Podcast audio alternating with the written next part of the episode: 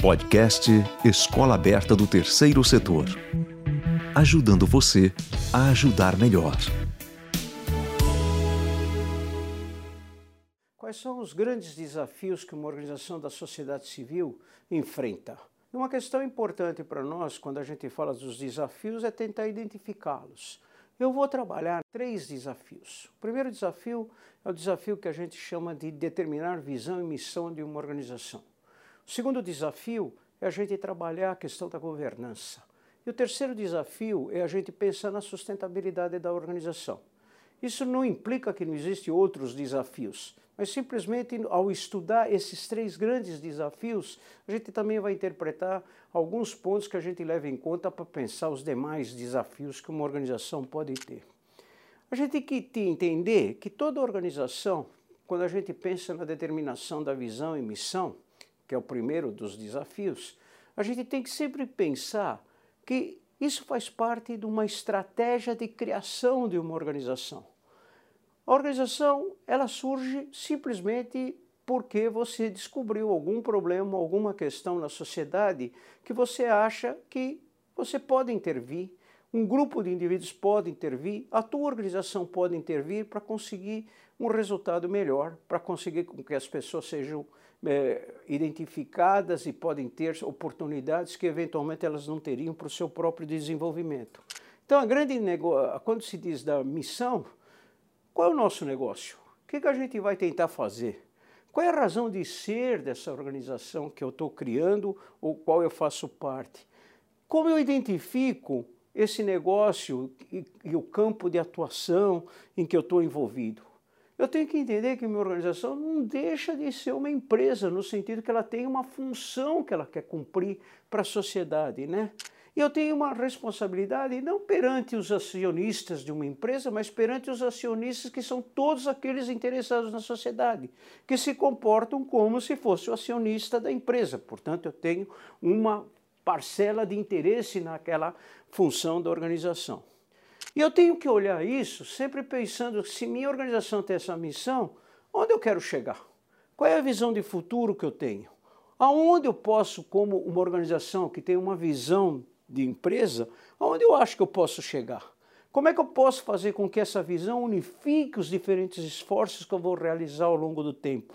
Como é que eu tenho certeza que aquilo que é a visão é compartilhada com todos aqueles que são partes da minha equipe, todos aqueles que estão envolvidos com a produção daquilo que eu me propus a fazer, né? Então, nessa questão, eu penso, bom, tem uma coisa que une a visão e a missão. Quais são os valores que eu compartilho?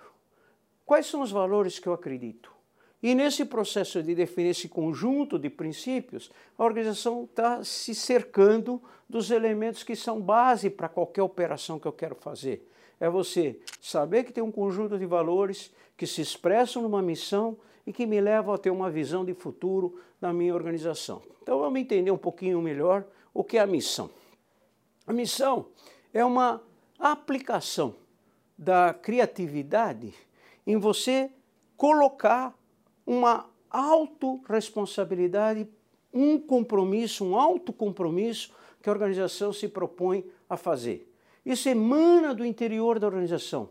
A missão organizacional surge de dentro da organização ou daqueles indivíduos que lideram o processo de criação e operação da organização.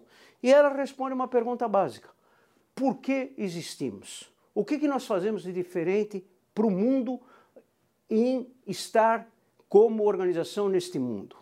Isso vai fazer com que, sem eu entender esse porquê, vai ser muito difícil fazer com que as pessoas tenham uma motivação ou simplesmente não atuam me mecanicamente e sim atuam com paixão, atuam com vontade, atuam com interesse no que está ocorrendo. Né? Então a missão dá um sentido mais amplo às atividades diárias. Você entende isso daqui como um processo que está se desenvolvendo ao longo do tempo.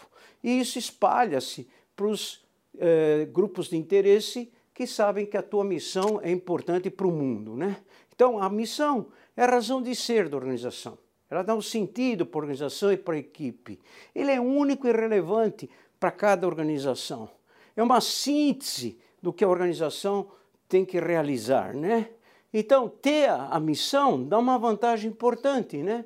Ela é, ela é responsável para ajudar nas decisões diárias que eu executo. Ela é aquilo que promove estrutura o investimento da organização. Eu dou como exemplo a nossa própria organização, né, que é promover e estruturar o investimento social privado como instrumento de desenvolvimento de uma sociedade mais justa e sustentável. Com isso, eu posso me apresentar e pedir apoio porque as pessoas sabem quem eu sou, o que, que eu pretendo fazer, com quem eu pretendo caminhar, né? Mas às vezes as missões não ficam claras no primeiro momento. Tem organizações que às vezes têm dificuldade de formular a sua missão de saída porque às vezes pega um tema muito complexo. E você tem aqui, eu estou um exemplo do Sebrae do Paraná, que ao longo do tempo, de 92 a 2009, apresentou uma evolução das suas missões de uma coisa extremamente complexa, que foi promover o desenvolvimento, a modernidade, a competitividade dos micro e pequenas empresas industriais, comerciais, agrícolas e de serviços atuais e potenciais do Paraná, visando a melhoria dos resultados e o fortalecimento do papel social, extensa, comprida, difícil de lembrar o que é essa missão, para alguma coisa que, no fundo, em 2009, eles resumirem promover a competitividade e o desenvolvimento sustentável das micro e pequenas empresas e fomentar o empreendedorismo que eu posso gravar, posso me apresentar e as pessoas entenderem o que eu vou fazer. Então, nem sempre a missão é fácil de se definir, principalmente quando eu tenho um tema complexo. Mas se eu estou preocupado em ser claro na missão, esse processo vai numa evolução quase que natural. Né? Agora, a visão. A visão joga a gente numa situação futura, numa situação de longo prazo, que deve ser uma meta ambiciosa, onde eu acho que minha organização quer chegar. Qual é o meu sonho? Qual é meu, minha inspiração que me impulsiona a fazer com que a organização, é, alinhada aos seus valores e princípios, chegue é, para benefício da sociedade? Né? É, e a grande questão que eu tenho que perguntar é: nossa visão inspira motivação? É compatível com a missão? Temos capacidade financeira para materializá-la? É compatível com as expectativas de desenvolvimento do setor que eu atuo? A visão coloca pressão suficiente sobre mim, porque se ela é uma visão de futuro, ela coloca uma pressão, uma pressão positiva para mim poder chegar até lá. Ou ela me ajuda a se acomodar. O que eu consegui já estou satisfeito e não estou tentando trabalhar mais. Todo mundo que trabalha na organização se irmana para chegar lá. Ela tem um significado importante para os institutores, para os membros do conselho, para aqueles que têm responsabilidade de governança e todas as partes interessadas ela tem que ser ambiciosa, mas ao mesmo tempo ela tem que ser realista. Ela tem que ser execuível. Ela não pode ser alguma coisa que fica só num sonho, mas ela tem que pousar na realidade. Então, se a gente vê missão e visão, a gente vai ver de um lado que a missão identifica o porquê da organização. É um ponto de partida, é uma carteira de identidade da organização. Identifica quem somos, foco no presente e para o futuro vocação para a eternidade. Quer dizer, a minha organização tem uma missão que eu quero que ela seja é, é existente de maneira perene para a organização. E a visão é sobre o futuro. O que, que eu sonho em fazer? É um ponto de chegada. É uma maneira de eu chegar nesse futuro e projetar o que desejamos ser. Portanto, ela é mutável conforme os desafios que vão aparecendo. Eu vou ver se a minha missão é uma missão execuível ou é uma missão que só vai ficar no sonho ao longo do tempo. Segundo tema importante que a gente escolheu como desafio, a governança. A governança de uma organização, ela, na verdade, é onde reside o poder da organização. Aí se molda como é que essa organização vai se projetar, como é que essa organização vai se executar, como é que essa organização vai se avaliar e como é que a sociedade vai perceber a sua transcendência e importância para o dia a dia da vida em que eles estão envolvidos. Né? É um manejo de relações, né? é um núcleo que, que, que dá a inspiração para toda, toda a organização. Portanto, eles trabalham muito mais nas decisões estratégicas e não obrigatoriamente nas decisões do dia a dia. Envolve também os aspectos formais, mas também os aspectos informais. E normalmente numa organização você tem um subsistema que a gente chama de subsistema gerencial, onde você tem as pessoas que normalmente são as inspiradoras da organização, elas se, se unem com os técnicos e cria aí um sistema técnico, né? E que, por sua vez, num determinado momento, eu começo a dar uma importância maior para os membros do conselho, que podem ter uma capacidade multiplicadora daquilo que eu estou fazendo. Então, existe um subsistema de gerência, existe um subsistema de é, técnico e existe um subsistema que a gente chama institucional. Ao longo do tempo, esses três subsistemas normalmente não começam atuando igualmente. Num primeiro momento, a gente tem aquelas pessoas que foram as inspiradoras da organização. Portanto, isso que a gente chama de subsistema gerencial, ele começa porque as pessoas sabem o que elas querem fazer. No segundo momento, você começa a ter técnicos que ajudam você a fazer o que você propôs a fazer. Então, o subsistema técnico aparece. Num terceiro momento é que a organização começa a dar importância para a governança. Isso é um dado que vem das, dos estudos das organizações do, da sociedade civil, que mostra que nem sempre ela começa com a governança é, como um elemento importante e atuante da instituição no nível de conselho. O conselho fica forte depois que a organização achou o seu papel, encontrou os técnicos com quem pode executar e aí você fortalece a tua, a tua, o teu conselho, né? E a gente sempre propugna que a organização da sociedade civil tem que ter transparência. Portanto, você tem que trabalhar num sistema real de, de, de, de dia a dia e mostrar para todos aqueles que são interessados como é que está a operação.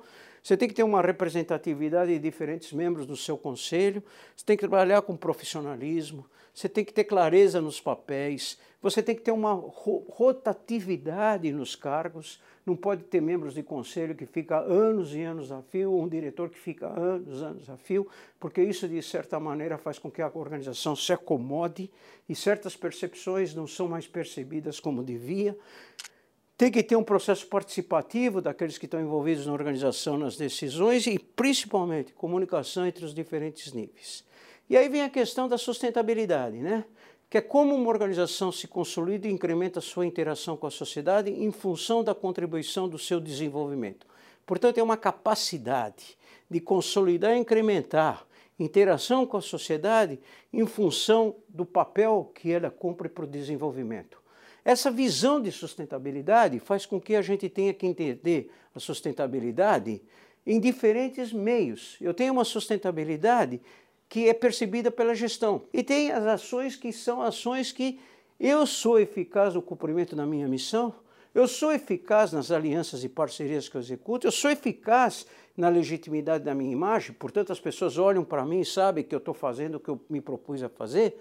Então, é errado pensar só na legitimidade da organização, tendo como resultado a eficiência financeira. Ela é um aspecto. Então a sustentabilidade não é só financeira. Eu sou sustentável sob o ponto de vista da minha missão. Nós temos inúmeros casos de organizações que morreram porque estabeleceram uma missão que ao longo do tempo foi perdendo o seu significado.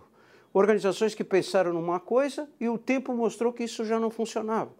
Tem organizações que captavam, por exemplo, computadores para dar para a população que não tinha acesso a computador, num mundo agora em que os computadores estão em todas as escolas, estão nas lan houses, estão baratos, etc. Não se usa mais o computador velho como mecanismo de doação para ensinar isso. Então, só um exemplo de situações que vão mudando ao longo do tempo.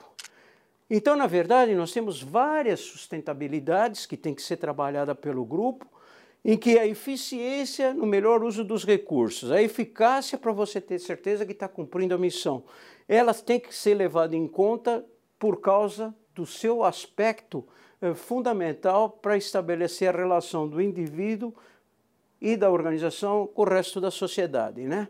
Então, nesse processo, a gente cria lideranças em diferentes organizações, a gente estabelece alianças com diferentes setores, inclusive com o setor público, com as empresas que eventualmente são doadoras para mim, mas essas relações não podem impedir que eu cumpra a missão que eu me propus. Então, sustentabilidade é um processo, não é um estado. Portanto, não é alguma coisa que eu cheguei e paro porque eu já cheguei a ser sustentável. No momento seguinte, eu posso ter um tropeção, porque mudou a circunstância e aquela sustentabilidade que eu achava que tinha, não tenho mais. Então a gente tem que avaliar constantemente se a gente está no caminho certo, né?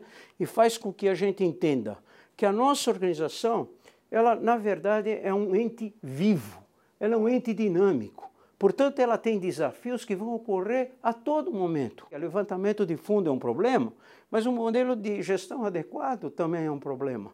É uma questão importante a concorrência com outras entidades que estão buscando os mesmos recursos que eu estou procurando. Eu tenho os meus conselheiros fazendo pressão pelos resultados impactos, ou o doador fazendo pressão pelo resultado impacto. A profissionalização da minha gestão está ocorrendo. Enfim, os desafios são múltiplos. E a gente tem que estar preparado para entender o desafio.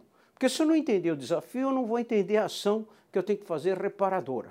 Portanto, a atenção aos desafios da organização tem que ser uma coisa permanente dos indivíduos que têm a responsabilidade sobre ela. A cada momento ela pode variar, a cada momento ela pode exigir uma solução diferente. Muito obrigado.